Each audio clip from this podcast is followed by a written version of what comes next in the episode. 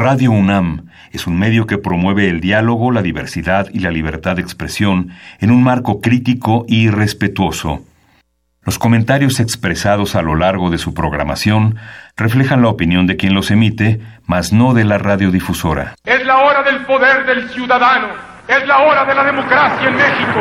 Confío en que todos sepan hacer honor al compromiso que han contraído. Elevar a su pueblo mediante sus propias leyes, aprovechando sus propios recursos y dirigiendo libremente sus destinos. Recordarnos que como ciudadanos todos tenemos una responsabilidad. Conocer nuestros derechos nos da herramientas para ejercerlos, pero sobre todo, defenderlos. Respetar y promover la cultura de la legalidad nos lleva a una convivencia pacífica y ordenada. Analiza y discute con nosotros los temas que nos aquejan día a día. La Comisión Nacional de los Derechos Humanos, la Facultad de Derecho de la UNAM y Radio UNAM presentan Derecho a debate. En la cultura de la legalidad participamos todos.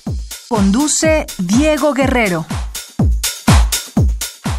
Hola, ¿qué tal? Muy buenas tardes. Bienvenidos a Derecho a Debate. En la cultura de la legalidad participamos todos. Les agradecemos que nos sintonicen como cada martes a través del 96.1 FM. El día de hoy precisamente vamos a hablar de un tema muy interesante que es precisamente sobre el Sistema Universal de Derechos Humanos y me acompaña en la conducción Eric Estrada Herrera, quien es estudiante de la maestría eh, que tiene la especialización en derechos humanos y que se imparte en la Suprema Corte de Justicia de la Nación. Eric, un placer tenerte el día de hoy aquí en los micrófonos de Derecho a Debate. Hola, muy buenas tardes a todos y agradezco la invitación.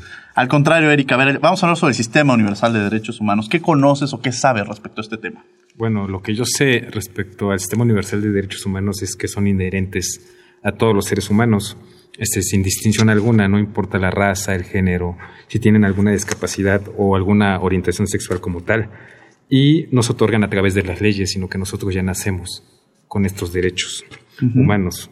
El reconocimiento de los derechos humanos. ¿Nos los otorgan o nos los reconocen? ¿Cuál es la figura que podríamos entender en ese camino? Ah, yo creo que este, nos los reconocen. Nos los reconocen. Nosotros nacemos desde intrínsecamente con ellos. Y ha, existido un proceso histórico muy interesante, porque anteriormente lo que se entendía era que el Estado te otorgaba estos derechos. y al entender la evolución histórica que han tenido los derechos humanos es cuando empezamos a hablar de un reconocimiento de los mismos, ¿no? Así es exactamente como hasta ahora ha avanzado, digamos, desde el principio que era el derecho, este, los más básicos como tal, que al existir o el derecho, este, como ahora que se ha evolucionado hacia el derecho a Internet. O sea que ya temas que que de pronto hay, hay, cuestionamientos de que sí existen esos derechos, pero cómo permitimos o cómo garantizamos los mismos. Vamos a escuchar las voces universitarias y regresamos a los micrófonos de Derecho a Debate para presentar a nuestros invitados. No se vayan. Las voces universitarias.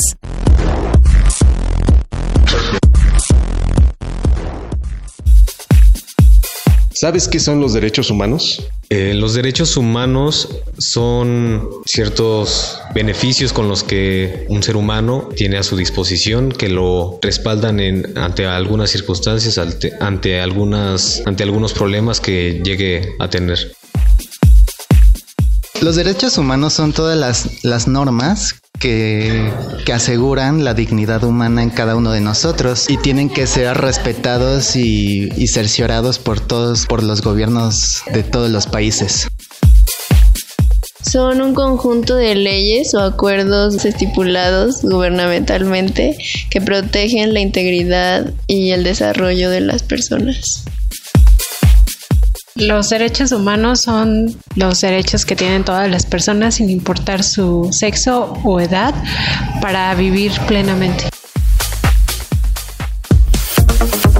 Escuchas Derecho a Debate.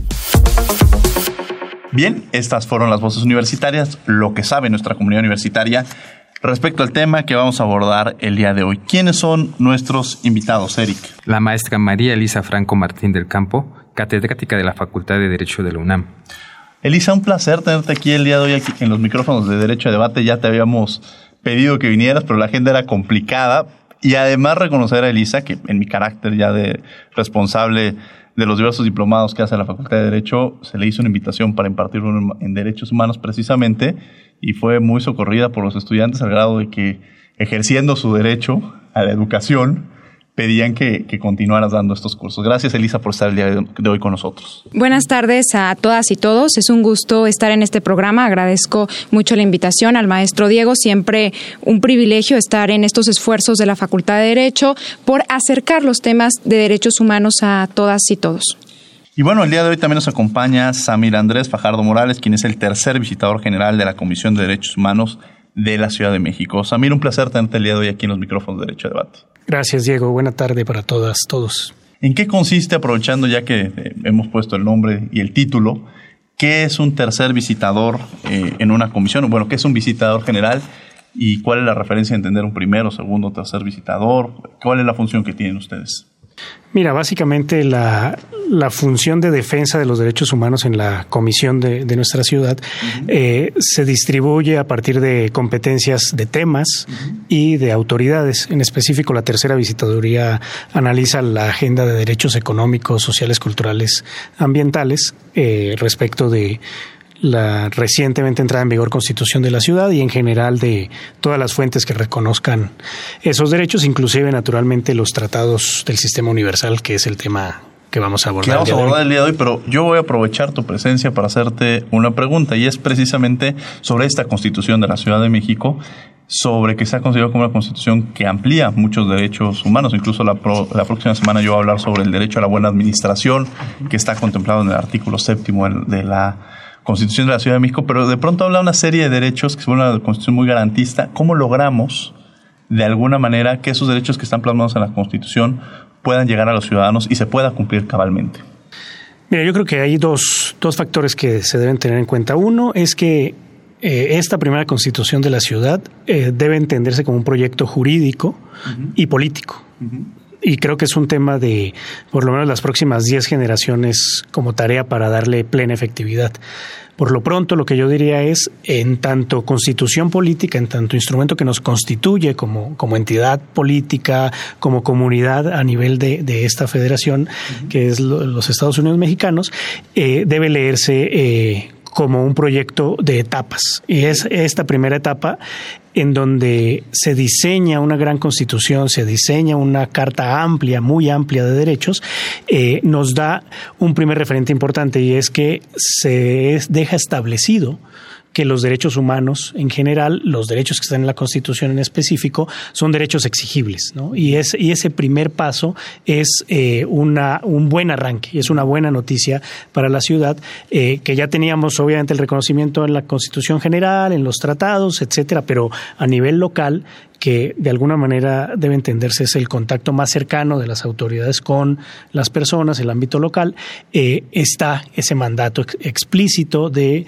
reconocer los derechos como auténticos derechos subjetivos, digamos, en una dimensión jurídica, pero además, además establecer obligaciones para las autoridades e instituciones que tienen a su cargo la garantía de esos derechos y el cumplimiento de esas obligaciones. Entonces, la Constitución de la ciudad reconoce una triada de elementos muy valiosos que es eh, derechos, obligaciones y garantías. Y bajo esos tres elementos, la Constitución trae buenas noticias en términos de derechos humanos, no como el reconocimiento del estado de cosas que vivimos, sino como un proyecto un proyecto de ciudad, un proyecto de mejora, un proyecto de democratización. Entonces, en ese sentido, me parece que la Constitución, sin duda, es un gran instrumento soy consciente que hay críticas, tiene todas las críticas posibles desde la teoría constitucional por ser una constitución de detalle con los riesgos que eso, que eso implica, pero más allá de las posibles críticas, yo, yo, yo sería muy optimista en cómo entender la constitución, no entendiéndola como una descripción de la realidad, no entendiéndola como una mera norma jurídica, sino como la materialización de un proyecto de ciudad,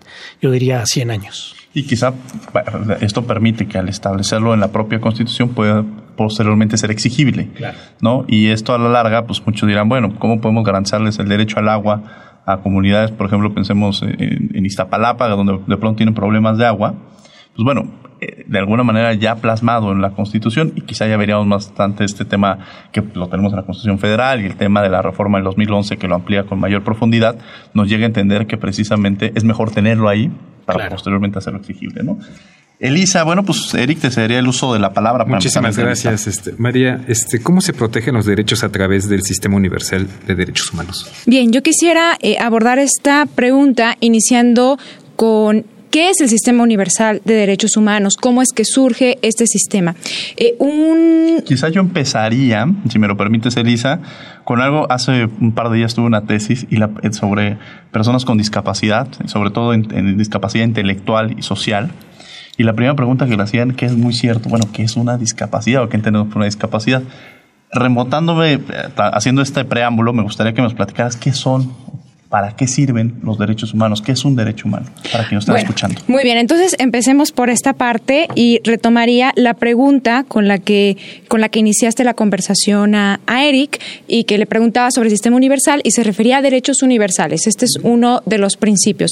¿Qué son los derechos humanos? Bueno, la respuesta va a depender de la corriente de fundamentación a partir de la cual respondamos. Si respondemos desde el naturalismo, por ejemplo, los derechos humanos son los derechos naturales que tienen todas las personas por el hecho de pertenecer a la familia humana. Si respondemos desde una corriente positivista, diríamos que los derechos humanos son derechos subjetivos, justo en el sentido que señalaba Samir, que están reconocidos en normas y que deben ser exigibles y que deben existir mecanismos para que estos puedan ser realmente vividos por todas las personas. Desde la corriente ética de fundamentación, los derechos humanos son entendidos como derechos morales. Eh, desde una corriente historicista, los derechos humanos son el producto de las luchas históricas para reconocer la situación de opresión en la que se han encontrado determinados grupos, particularmente grupos en situación de vulnerabilidad. Entonces, con todos estos elementos, a mí me gustaría señalar que los derechos humanos son ese escudo que tenemos todas las personas frente al poder, ese escudo que nos protege de las, las arbitrariedades, por un lado, y por otro, que nos permitan desarrollar nuestro proyecto de vida. En este sentido, a mí para para el trabajo de fundamentación de derechos humanos me parece particularmente interesante y comparto las ideas que plasma eh, Carlos Santiago Nino en su obra Ética y Derechos Humanos, que justo entiende los derechos humanos como derechos morales, como esos derechos que se desprenden de la dignidad humana y que encuentran una relación con la autonomía y con la inviolabilidad de la persona y que permiten a cada una y a cada uno desarrollar sus proyectos de vida. Ahora, estos derechos, ¿dónde los encontramos? O sea, están hay un catálogo de derechos humanos, ¿dónde los podemos, eh, quienes nos están escuchando dicen, ah, mira, esos son los derechos humanos, ¿dónde los encuentro, Samir? A ver, eh, digo, reconduciendo al, al tema, en 1948, el 10 de diciembre, se promulga la Declaración Universal de los Derechos Humanos, de la que tenemos eh, recientemente 70 años de, de, vigencia. Y ese primer catálogo genera luego posteriores desarrollos. Eh, a nivel del sistema universal, hoy contamos con nueve tratados básicos de diferentes materias. Esos nueve tratados básicos, eh, México es parte en todos ellos. Y entonces digamos que hay como esa, ese reconocimiento internacional, pero de otro lado, las constituciones en el mundo, desde la década de los 50, 60 se han venido reformando, se han venido incluyendo catálogos de derechos, remisiones a los tratados. Entonces, en realidad diríamos que hoy hay un cuerpo normativo muy amplio, no solo a nivel de tratados y de constituciones, sino en el plano de las leyes, en el plano de eh, las decisiones judiciales, en el plano de instrumentos eh, de lo que se denomina en el derecho internacional soft law o normas de derecho blando, que no alcanzan a ser propiamente tratados, pero que tienen un reconocimiento explícito eh, de derechos. Entonces diríamos, eh, hay un gran catálogo, hay un amplio reconocimiento y más bien las preocupaciones actuales en alguna medida son eh, por la vigencia de esos tratados, entonces por la, por la efectividad, más bien dicho, de esos tratados. Hoy tenemos en México todos los nueve tratados básicos con el Estado mexicano como parte de ellos. La pregunta es cómo lograr la efectividad de, de esas disposiciones por normas no paramos, tenemos un catálogo enorme de derechos reconocidos. Disculpa, Samir. Este, tengo una duda. Este, en esos tratados internacionales solamente se les da cumplimiento a los países que están en los tratados, ¿no? Si un país no está en ese tratado, ¿se le puede hacer alguna obligatoriedad para que se cumpla o para que esté dentro de los derechos humanos si tiene violaciones este, en contra de la sociedad?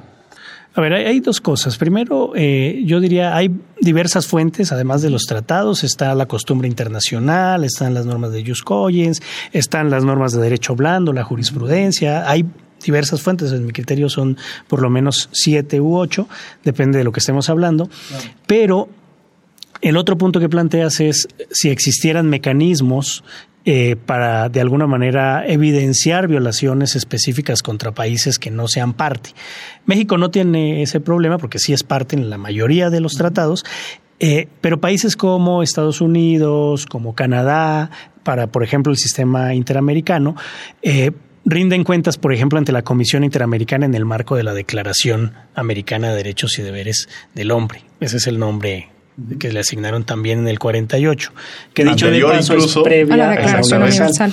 Y de otro lado, hoy existe a nivel del sistema universal un mecanismo de rendición de cuentas entre pares que se denomina examen periódico universal, en el que los estados van ante ellos mismos y precisan una serie de explicaciones y reciben como retroalimentación una serie de recomendaciones de sus pares, en donde, entre otras cosas, lo que evidencian los propios estados es la situación de violaciones a derechos, la falta de garantía, les recomiendan que cesen ciertas violaciones, que adopten ciertas medidas.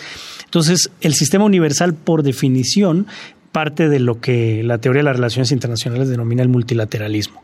En esencia, digamos, el corazón del sistema universal es un sistema multilateral en el que los estados eh, generan estrategias de cooperación para lograr objetivos digamos, el objetivo más visible, la plena efectividad de los derechos humanos, que es un proyecto desde el 45 en la Carta de San Francisco con la que se crea la ONU. Entonces, sí hay mecanismos, no necesariamente todo es tratado, no necesariamente todo es jurisdiccional, está más embebido en las lógicas del derecho internacional público y de las relaciones internacionales. Retomaría la primera parte, Elisa, cuando hablamos de una constitución. Tenemos una constitución de la Ciudad de México, tenemos una constitución federal, tenemos estos tratados internacionales. ¿A qué le, se o sea, ¿qué le damos mayor prioridad?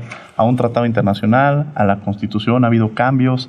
¿Cómo se determina esta, este, este tema de ponderación? Bueno, en México tenemos un escenario constitucional inmejorable en materia de derechos humanos, un artículo primero que reconoce los derechos humanos de fuente internacional, una interpretación de la Suprema Corte de Justicia de la Nación que señala que no hay una relación de jerarquía entre los derechos humanos reconocidos en la Constitución y los que provienen de fuente internacional, sino que están dentro de la propia Constitución del artículo primero. Entonces, esa famosa reforma del 2011. Del 2011, que por supuesto nos viene a modificar todo el escenario jurídico. Se habla de un nuevo paradigma constitucional. Yo comparto esta expresión porque estamos en, otro paradigma completamente en materia de derechos humanos, donde los derechos humanos de fuente internacional son forman parte, tienen fuerza a nivel de constitución. Entonces, en ese sentido, pues son plenamente exigibles.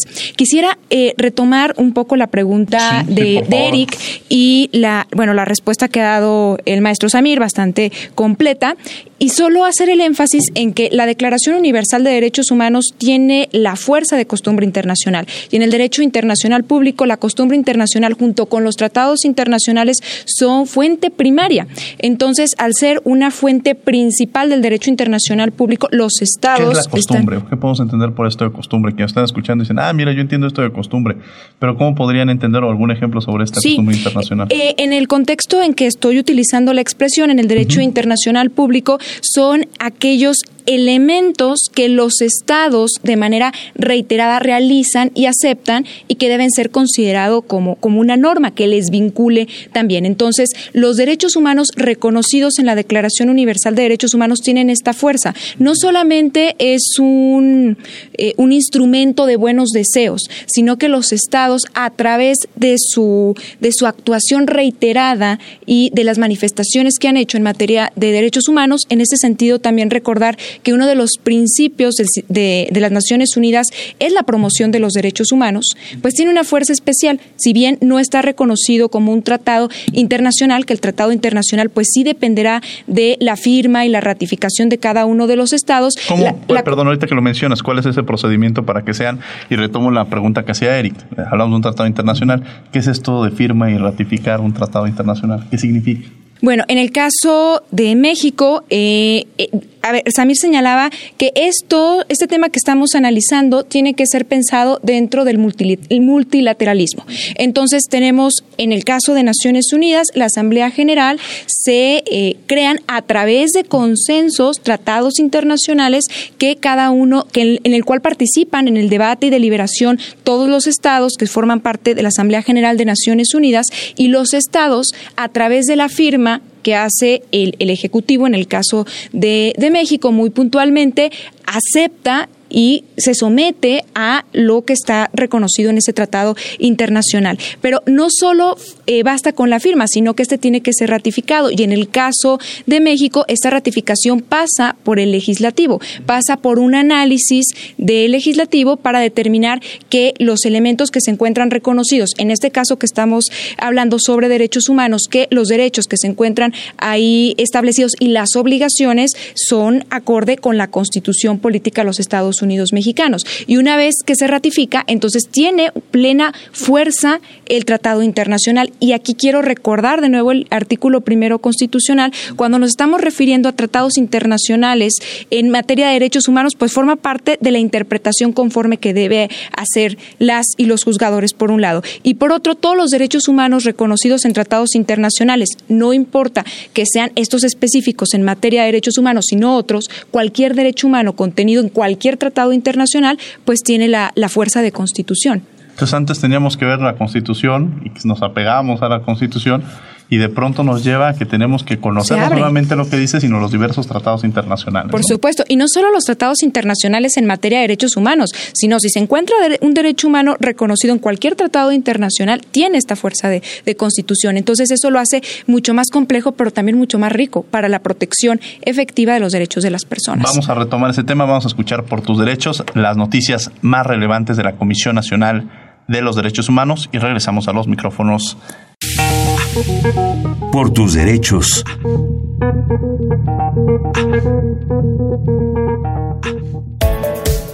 La Comisión Nacional de los Derechos Humanos y la Comisión Ejecutiva de Atención a Víctimas, en el ámbito de sus respectivas competencias, exhortan a la Fiscalía General de la República a interponer recursos legales para combatir la sentencia judicial emitida el 8 de marzo pasado, mediante la cual se exoneró a 21 personas, entre ellas 8 servidores públicos, por el delito de delincuencia organizada por hechos ocurridos en Tierra Blanca, Veracruz, en 2016. Ambos organismos expresan su preocupación porque asuntos tan sensibles como este pongan en entredicho la justicia mexicana, ya que persiste la impunidad en el caso y consideran la posibilidad de que no se hayan aportado los elementos suficientes para establecer la responsabilidad de las personas del servicio público imputadas, lo que podría traducirse en violación al derecho humano a la verdad, en agravio de las víctimas, de sus familiares y de la sociedad. La Comisión Nacional de los Derechos Humanos expresa su satisfacción por sendas resoluciones emitidas por el Pleno de la Suprema Corte de Justicia de la Nación, mediante las cuales se declaró la inconstitucionalidad de diversas disposiciones de la Ley de Derechos Humanos del Estado de Querétaro, lo que permite salvaguardar la autonomía de la defensa de derechos humanos de esa entidad y de diversas disposiciones del Código de Justicia Especializada para adolescentes del Estado de Michoacán. Esto para garantizar los derechos fundamentales de niñas, niños y adolescentes. CNDH se congratula de lo anterior, ya que esto contribuye a generar un marco legal congruente con el texto constitucional y los tratados internacionales ratificados por el Estado mexicano, en pleno respeto de los derechos fundamentales. El Mecanismo Nacional de Prevención de la Tortura constató que el Centro Femenil de Reinserción Social de Santa Marta Acatitla atendió 14 de los 20 puntos recomendatorios para prevenir la tortura y otros tratos o penas crueles, inhumanos o degradantes, los cuales impedían garantizar que las personas ahí alojadas gozaran de una estancia digna, segura y recibieran trato con debido respeto a su dignidad. Asimismo, Cinco puntos recomendatorios presentan avances encaminados a su atención y uno aún persiste, relacionado con una distribución equitativa que permite áreas con ocupación que exceda su capacidad instalada y permita alojar a las personas internas en condiciones de estancia digna. Así lo consigna el informe de seguimiento ISP 07 diagonal 2018, derivado de las tres visitas realizadas por este mecanismo en septiembre y noviembre de 2018 y enero de 2019. Esto para observar el avance de cumplimiento de tales puntos que fueron dirigidos al entonces jefe de gobierno para su conocimiento y atención. Síguenos en Facebook y Twitter como Derecho a Debate. Bien, estos fueron por tus derechos, las noticias más relevantes de la Comisión Nacional de los Derechos Humanos a lo largo de la semana. Estamos de regreso hablando sobre el Sistema Universal de Derechos Humanos. Me acompaña en la conducción Eric Estrada y tenemos como invitados a la maestra María Elisa Franco Martín del Campo, catedrática de la Facultad de Derecho de la Universidad Nacional Autónoma de México, y el maestro Samir Andrés Fajardo Morales, tercer visitador general de la Comisión de Derechos Humanos de la Ciudad de México. Y sobre este tema, el Sistema Universal de los Derechos Humanos, hemos estado hablando de qué significa, qué representa, y eh, quizá ya nos está dando justamente esta forma de entender la ratificación que se lleva, qué diferencia hay cuando está la Constitución, los tratados internacionales, esta reforma del 2011, este artículo primero. Samir, justamente estamos hablando de este tema, ¿qué nos cuentas? A ver, mira, dos cosas. Primero, eh, ciertamente el artículo primero de la Constitución vigente en, el país eh, establece que en nuestro país los derechos humanos pueden estar reconocidos en cualquier tratado internacional del que México sea parte. Y ahí tenemos que hacer un esfuerzo, digamos, por concretar este concepto de Estado parte, qué significa que un Estado sea parte en un tratado. Y básicamente desde el derecho internacional, eh, eso significa que las obligaciones que están en el tratado le tocan al Estado y que el tratado está en vigor, es decir, que todavía sigue rindiendo sus efectos en el país. Ese es el concepto de Estado parte. O sea, tiene, una vigencia estos Tienen vigencia. Algunos pueden ser de manera indeterminada, otros pueden ser con vigencia específica. Cada tratado tiene sus, sus formas de concretarse. Eh, todo esto obedece a las reglas del derecho internacional público y en México hay una ley aprobatoria de tratados. ¿Qué significa que sea parte de un Estado? Básicamente significa esto, que le obliga y que está en vigor. La Constitución dice que en México nuestros derechos están reconocidos también en los tratados de los que nuestro país es parte. La pregunta es cuáles, digamos que el universo es enorme. En 2015, en octubre más o menos, hice una revisión de cuántos eran y son cerca de 1.400. Es probable que hoy sean más de 1.400, eh, de los que México es parte. Entonces ahí pueden haber derechos humanos reconocidos en cualquiera de esos 1.400 tratados. Y entonces, o bien el Estado se puede hacer parte a través de la firma y ratificación. La palabra ratificación eh, no significa nada diferente a volver a confirmar la firma o confirmar la firma, valga la redundancia. Y hay otro mecanismo que es la adhesión. Entonces, en realidad, el concepto de Estado parte no es necesariamente sinónimo de firma y ratificación.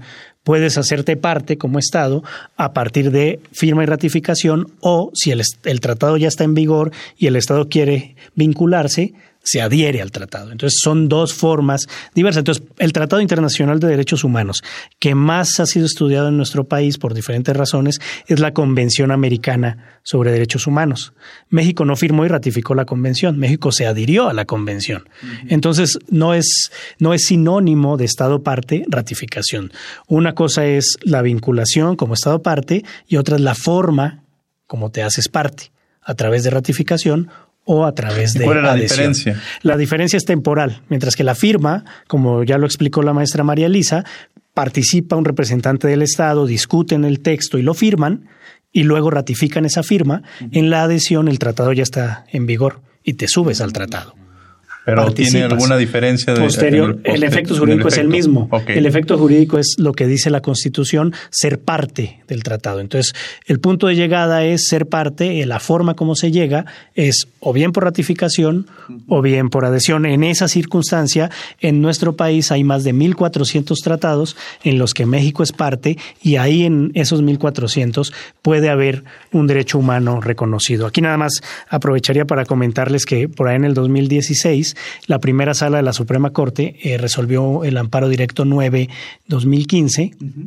en el que se fijó una metodología para definir o para identificar derechos humanos que están en tratados internacionales que no son en materia de derechos humanos, porque de esos 1.400, la gran mayoría son de diversas temáticas que no son derechos humanos, pero que por ahí puede estar un derecho humano reconocido. En ese caso, en el amparo directo 9, el tema era un asunto de sustracción internacional de menores con un tratado que es el Convenio de la Haya de 1980 sobre los aspectos civiles de la sustracción internacional, que no es un tratado de derechos humanos, es un tratado de derecho internacional privado en materia familiar, es un tratado de cooperación jurídica, pero que por ahí en el artículo 21 y en otras normas tiene reconocido lo que la Corte denominó el derecho humano al contacto transfronterizo. Entonces, en realidad, el derecho interno va retomando los estándares internacionales en tratados para México más de 1.400 que pueden estar ahí reconocidos y que pueden producir efectos en el país. Tenemos muchos derechos, unos que están en catálogos, al inicio decíamos, tenemos muchas fuentes, y otros que están no tan claramente con el reconocimiento como tal de derecho humano, pero que están ahí en esos tratados y que están por por, digamos, declararse su existencia y la vía en general óptima es la vía judicial a través de los casos concretos, como este referente que les comparto del amparo directo 9-2015. ¿Qué papel tiene la CNDH contra violaciones por particulares? La Comisión Nacional de Derechos Humanos. Exactamente, la Comisión Nacional de Derechos Humanos. Bien, bueno, eh, me parece que aquí eh, hay un punto importante y es la evolución eh, en el entendimiento en materia de derechos humanos. En la teoría clásica, pues los derechos humanos son aquellos que las violaciones de derechos humanos solo pues, eran cometidas por el Estado. Hay una evolución en la doctrina y entendemos los derechos humanos también con efectos horizontales. una clara muestra de cómo en México se ha adoptado esta doctrina es la reforma que hay en materia de amparo y la ley de amparo de 2013 que reconoce que las que los particulares pueden ser autoridades para efectos de amparo. Entonces, con esto en el contexto, es importante señalar la Comisión Nacional de Derechos Humanos como un mecanismo no jurisdiccional de garantía de los derechos humanos, pues debe atender a estas a, esta, este avance, esta progresividad. Esta pregunta que hace Erika, a ver, cómo defendemos estos derechos humanos. Ya hablamos que existen estos derechos humanos, que están los tratados internacionales, que existe una constitución y la siguiente pregunta es, ah, mira, pues existen estos derechos humanos. ¿Cuál es la defensa? Quizá los órganos no jurisdiccionales juegan un papel importante. Y los mecanismos jurisdiccionales. Los, mecanismos jurisdiccionales. ¿Cuáles son estos? Y para posteriormente también entender a nivel internacional. El sistema, los sistemas de protección. Bien, bueno, pues en México tenemos un amplio andamiaje, por llamarlo de alguna manera, en materia de mecanismos para garantizar los derechos humanos. Ya había señalado pues, la división clásica en jurisdiccionales, no jurisdiccionales. En los no jurisdiccionales, la Comisión Nacional de Derechos Humanos, las comisiones locales de derechos humanos, CONAPRED, INAI, entre, entre otros. Y en los mecanismos jurisdiccionales, particularmente el amparo. El amparo como la garantía por excelencia de los derechos humanos en nuestro país. Y esto nos lleva en este plano de eh, garantías eh, a nivel nacional ¿A qué pasa en los sistemas internacionales? En el derecho internacional de los derechos humanos, ya lo señalábamos, tenemos eh, múltiples tratados en materia de derechos humanos y hay órganos creados por los propios estados para supervisar que los estados parte cumplan con sus compromisos y garanticen los derechos humanos ahí reconocidos. Entonces, en ese sentido es que podemos hacer una división respecto de lo que le compete a México en sistema universal y sistema interamericano de derechos humanos, en el entendido que el sistema interamericano forma parte de los sistemas regionales, un sistema europeo, un sistema eh, africano y el sistema interamericano. Y tenemos, por otro lado, el sistema universal, el desarrollo que hay en Naciones Unidas y que es al que justamente pues nos convocaron para poder dialogar sobre este sistema universal. ¿Cómo está integrado este sistema universal? ¿Qué, ¿qué significa este sistema universal? Muy bien, yo quisiera empezar con 1945 la Carta de Naciones Unidas, la Carta de San Francisco, donde reconoce la importancia y el papel que juegan los derechos humanos y que señala que inclusive uno de los principios que va a regir a la Organización de Naciones, Unidos, Naciones Unidas es promover los derechos humanos. Después, 1948 es otro momento de referencia, ya lo había señalado el maestro Samir, un, un, un momento de la historia muy importante, tanto en el sistema regional con la Declaración Americana de Derechos y Deberes del Hombre, con este, con este nombre que, que le, fue asignado, y de manera con un lenguaje más incluyente, en, en diciembre de 1948, la Declaración Universal de Derechos Humanos. Y a partir de ahí, los tratados internacionales, 1966, Pacto Internacional de Derechos Civiles y Políticos y Pacto Internacional de Derechos Económicos, Sociales y Culturales, y tenemos, como había señalado, señalado el maestro Samir, nueve tratados en la materia. ¿Y qué es el sistema de Naciones Unidas en materia de derechos humanos? Pues todos estos órganos que se han creado para supervisar. Y tenemos mecanismos convencionales, que son los órganos que supervisan el cumplimiento de los tratados a través de eh, múltiples facultades, por un lado, y tenemos los mecanismos no convencionales en los que encontramos, por ejemplo, los relatores para temas específicos o los relatores para países. Tenemos el mecanismo que ya había señalado el maestro Samir del examen periódico universal. Tenemos también una oficina del Alto Comisionado de Naciones Unidas para los Derechos Humanos que tiene oficinas eh, en algunos países. México es uno de los países eh, que tiene eh, una oficina del Alto Comisionado. Entonces vemos que tenemos un andamiaje bastante completo en el sistema universal para la garantía de los derechos humanos. Es decir, que para que los derechos que están reconocidos en estos tratados internacionales, Pacto Internacional de Derechos Civiles y Políticos, Pacto Internacional de Derechos Económicos, Sociales y Culturales, Convención sobre los Derechos de los Niños, la Convención para la Eliminación de todas las formas de discriminación contra la mujer. Ah, el, el, nombre, de acuerdo con la Convención de Viena de, de 1969 sobre el derecho de los tratados, eh, no importa el nombre que se le dé, pacto o convención, siempre y cuando cumpla con los requisitos para ser considerado un tratado internacional, indistintamente de, del nombre.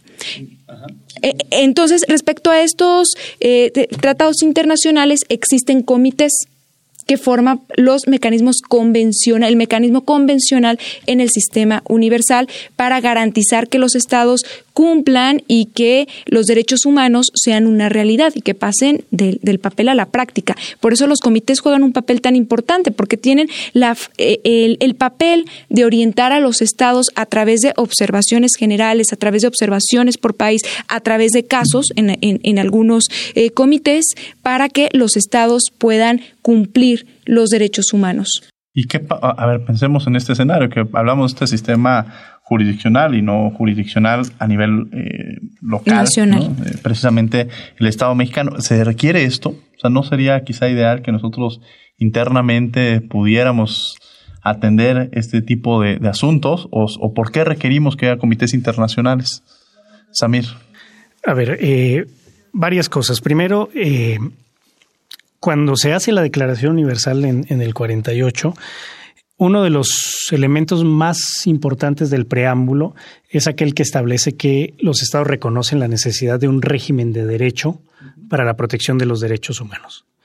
Entonces, desde 1948, en las discusiones jurídicas, políticas, filosóficas que se dan en París en esta época muy cercana al fin de la Segunda Guerra Mundial, se estableció una confianza en una construcción de un régimen jurídico que no se definió si era internacional o interno y que más bien es la declaración americana la que sí habla de un régimen internacional y uno interno.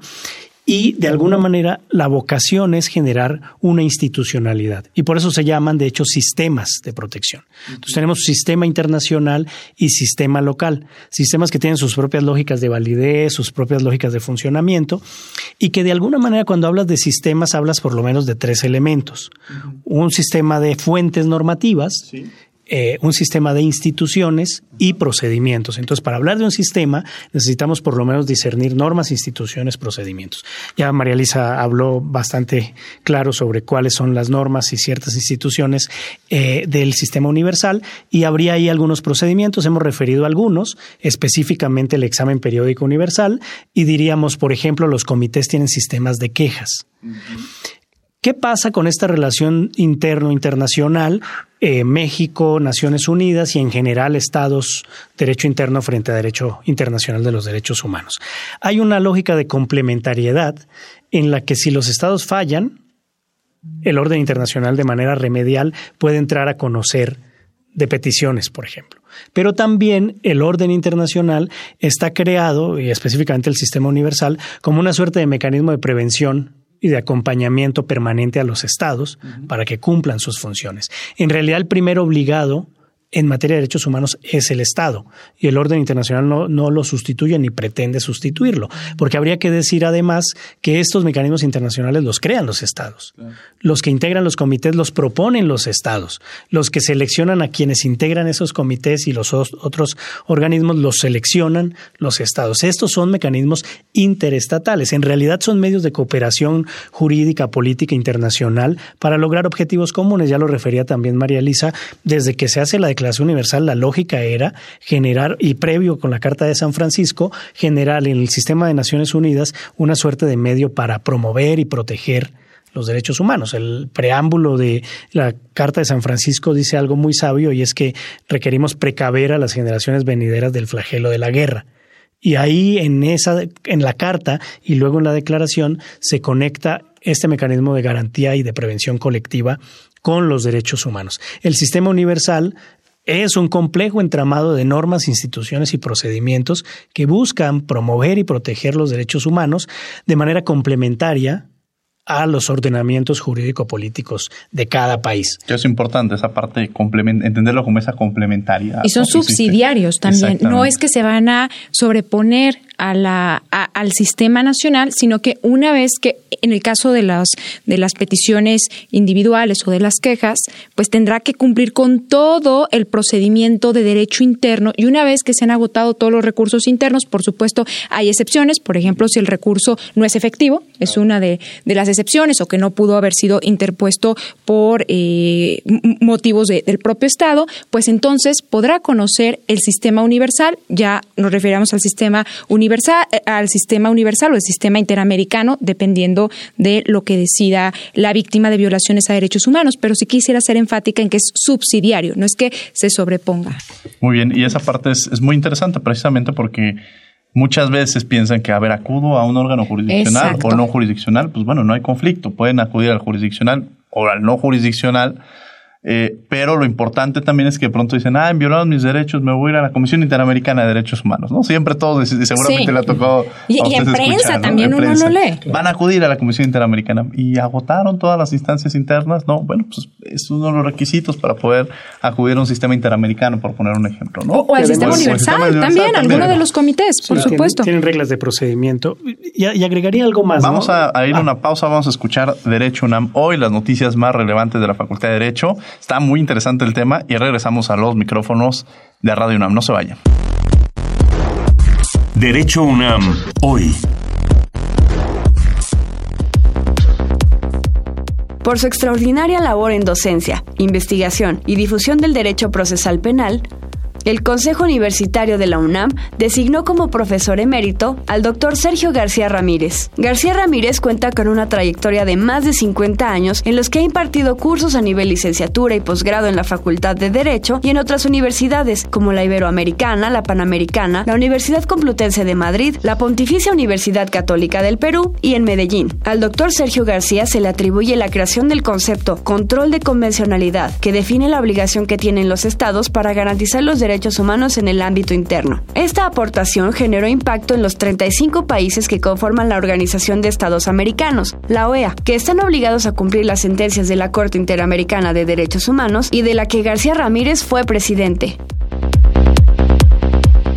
El director de la Facultad de Derecho, el doctor Raúl Contreras Bustamante, rindió su tercer informe de actividades en el aula magna Jacinto Payares. Frente a la comunidad universitaria, el doctor resaltó que la institución se encuentra por tercer año consecutivo al frente de las escuelas de enseñanza del derecho a nivel nacional y en Latinoamérica. Este avance, al mismo tiempo, es una responsabilidad para continuar trabajando por un esfuerzo sostenido y colegiado para mantener dicha posición, porque lo que realmente importa no es llegar a la cima, sino saber mantenerse, recalcó. Entre los principales logros, el director mencionó la continuidad al programa de excelencia académica, fruto de un convenio de la colaboración entre la Suprema Corte de Justicia de la Nación y la Fundación UNAM. Durante el año 2018, la División de Estudios de Posgrado incrementó aproximadamente un 78% la matrícula escolar de sus especialidades. También es digno de mencionar que durante este año se contó con el mayor número de personas que obtuvieron el doctorado en toda la historia de la facultad, que alcanzó la cifra de 27 nuevos doctores en Derecho. En un ejercicio de transparencia, el documento completo se puede consultar en la página electrónica de la facultad www.derecho.unam.mx. Derecho a debate. Bien, esto fue Derecho UNAM. Hoy las noticias más relevantes de la Facultad de Derecho a lo largo de la semana. Quiero aprovechar estos micrófonos para felicitar al doctor Raúl Contreras Bustamante, que el jueves pasado presentó su informe con grandes resultados, un gran reconocimiento para el doctor Contreras, que sin lugar a dudas ha hecho un gran papel por nuestra facultad y a título personal le mando un fuerte, fuerte abrazo y que sigan los logros para nuestra institución. Y bueno, regresamos a hablar sobre el Sistema Universal de Derechos Humanos. Nos acompaña en la conducción Eric Estrada Herrera, quien es estudiante de la maestría en Derechos Humanos de la Suprema Corte, que se imparte en la Suprema Corte de la UNAM, que se imparte en la Suprema Corte de Justicia de la Nación. Me acompañan el día de hoy como invitados la maestra María Elisa Franco Martín del Campo, catedrática en la Facultad de Derecho, y el maestro Samir Andrés Fajardo Morales, tercer visitador general de la Comisión de Derechos Humanos de la Ciudad de México. Eric. Eh, bueno, yo quisiera preguntar al maestro Samir Fajardo, este, ¿cuáles son las potencialidades del sistema universal? Muy bien, Eric, Diego. Eh, creo que, que hay una una capacidad institucional enorme en el sistema universal. O sea, el país tiene mucho que revisar todavía, mucho que entender, mucho que aprender del sistema de las Naciones Unidas en materia de derechos humanos. Entonces hemos dicho, hay nueve comités, cada uno de los comités corresponde a un tratado, de los nueve tratados básicos, nueve tratados, nueve comités, pero a nivel de procedimientos no convencionales, es decir, los procedimientos que se crean sin un tratado, que los crea la propia Organización de las Naciones Unidas con el Consejo eh, de Derechos Humanos, tenemos 43 temas en procedimientos especiales, 43 temas que van desde eh, temas muy puntuales como la atención en el mundo a la lepra, pasando por temas genéricos importantísimos como desaparición forzada, tortura, violencia contra las mujeres y derechos de las mujeres en clave de igualdad, agua, alimentación, etcétera. Hay 43 agendas que están siendo desarrolladas año con año por relatores especiales, por grupos de trabajo, y ahí hay un acervo de información enorme, datos, indicadores, estadísticas, buenas prácticas. Hay una cantidad de información, no solo para la toma de decisiones de casos concretos, sino para la toma de decisiones de política pública, para el rediseño de instituciones, para la evaluación de las políticas públicas. Hay en el sistema universal un acervo enorme de información y además me atrevería a decir eh, un poco en, esta en estas potencialidades, en esta proyección del sistema universal para México, que ahí está viva la agenda de derechos humanos todos los días. Eh, por ejemplo, hoy que se transmite este programa, hoy 2 de abril, en las Naciones Unidas es el Día Mundial de la Concienciación sobre el autismo. Las estadísticas en materia de autismo son asombrosas en nuestro país y la falta de una política pública en México que sea seria, que responda a las necesidades reales y que defina intervención y garantía efectiva de derechos, están por construirse. Y el sistema de Naciones Unidas tiene un Día Internacional para hacer conciencia en ese tema y tiene desarrollados elementos que podrían ser de mucha utilidad.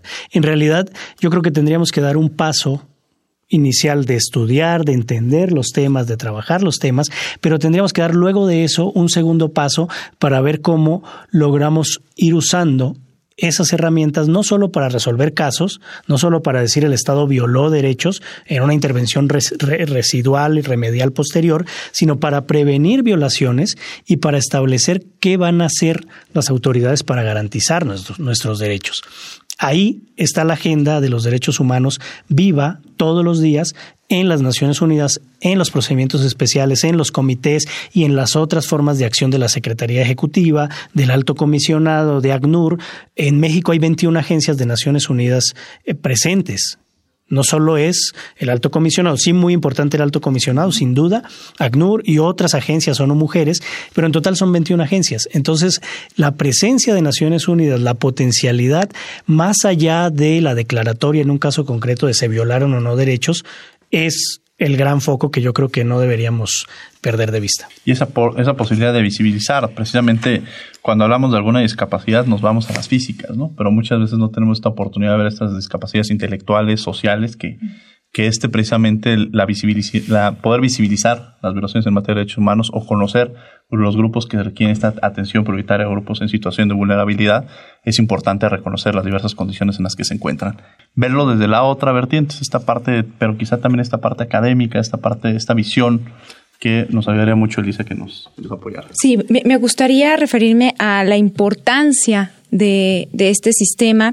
Ya lo señalaba pues de manera muy clara, muy amplia el maestro Samir, ver que en el sistema universal tenemos muchos elementos, tenemos muchos informes, no solo son los tratados internacionales, sino ya este sistema al que nos referíamos de los mecanismos convencionales, no convencionales, y que a partir de estos informes que, que emiten no solo en casos concretos, sino los informes por país, las recomendaciones generales, encuentran los estados luz y guía para prevenir violaciones a derechos humanos, para que eh, cuando ya están en una situación de violaciones graves a derechos humanos, esta situación pueda ser superada. Entonces, por eso la importancia de conocer el sistema y quiero ahí referirme qué podemos hacer desde el ámbito universitario, qué podemos hacer, por ejemplo, desde la Facultad de Derecho y qué se está haciendo.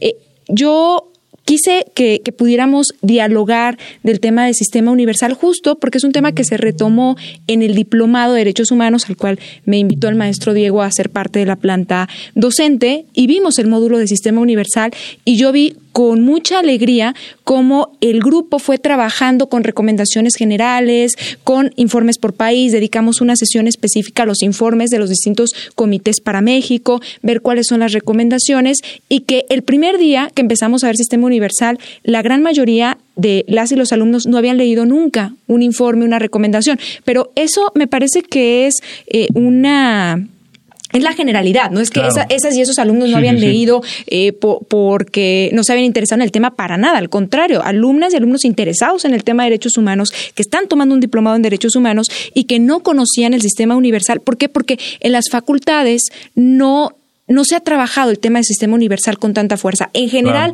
falta trabajar más en, el tema de derechos humanos y lo que se trabaja de derecho internacional de los derechos humanos es sistema interamericano, quizá porque lo sentimos más cercano, quizá porque tenemos ahí e, el caso Radilla que vino a modificar mucho de lo que entendemos en México, inclusive del control de constitucionalidad, pero también ver que está el sistema universal y que el sistema universal tiene mucho que aportar. Y yo creo que ahí la Facultad de Derecho, con este tipo de esfuerzos como el diplomado, con una materia, vimos 40 horas de sistema universal. O sea, las personas que tomaron ese diplomado salen con información bastante profunda sobre el funcionamiento del sistema universal, pues que debería replicarse, debería retomarse este, este módulo y que no solo fuera para quienes toman un diplomado de derechos humanos, sino pensar que todas y todos nuestros estudiantes de la facultad tuvieran esos elementos. Sin lugar a dudas, creo que es un, ejercicio muy, muy importante. Vamos a escuchar la agenda de la semana, las, actividades que va a tener la Comisión Nacional de los Derechos Humanos y la Facultad de Derecho y regresamos a conclusiones en 30. No se vayan. Agenda semanal.